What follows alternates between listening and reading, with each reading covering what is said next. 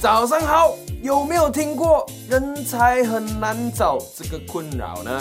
我相信啊，每一个老板都会有人才的困扰，而且我敢说，人才永远不嫌多。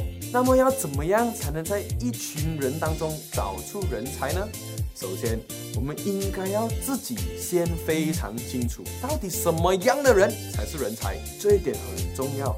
因为最厉害的人未必是你公司的人才，在你公司是人才的，也未必去到别的公司也是个人才。简单的来说，找最适合的人，而不是最厉害的人。那么有没有什么方法是能够很简单的就分辨出应该要找什么样的人才呢？这里我们来画两条线，然后写上有能力、没有能力。符合价值观，不符合价值观。好，能力呢，就是指他，就是讲有没有能力啦，就是能不能把事情做好。符不符合价值观呢？就是指他的价值观是否与公司的价值观相符。之前我们就有说到，企业的价值观是非常的重要的。那么你看现在重不重要？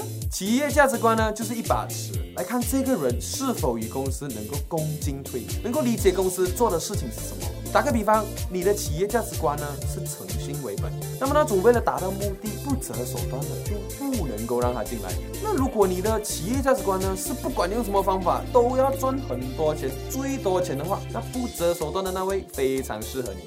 好，我们来看看这个图，有能力、有价值观，这种就是顶级的人才，这种人才就是最最最最最适合你的公司的人才。那么还有没有呢？有，还有一个。就是有价值观，但是还没有能力的，这也就是为什么很多老板会说啊，这个员工不是很厉害，可是呢，他的态度很好。其实态度好就是指符合公司的价值观啊。所以这种有价值观的，但是没有能力的。可以留，但是必须要做到培训，让他变成有能力又有价值观的人才。如果过了一段时间还是不能够成为有能力的人才，那么空有价值观也不算是人才哦。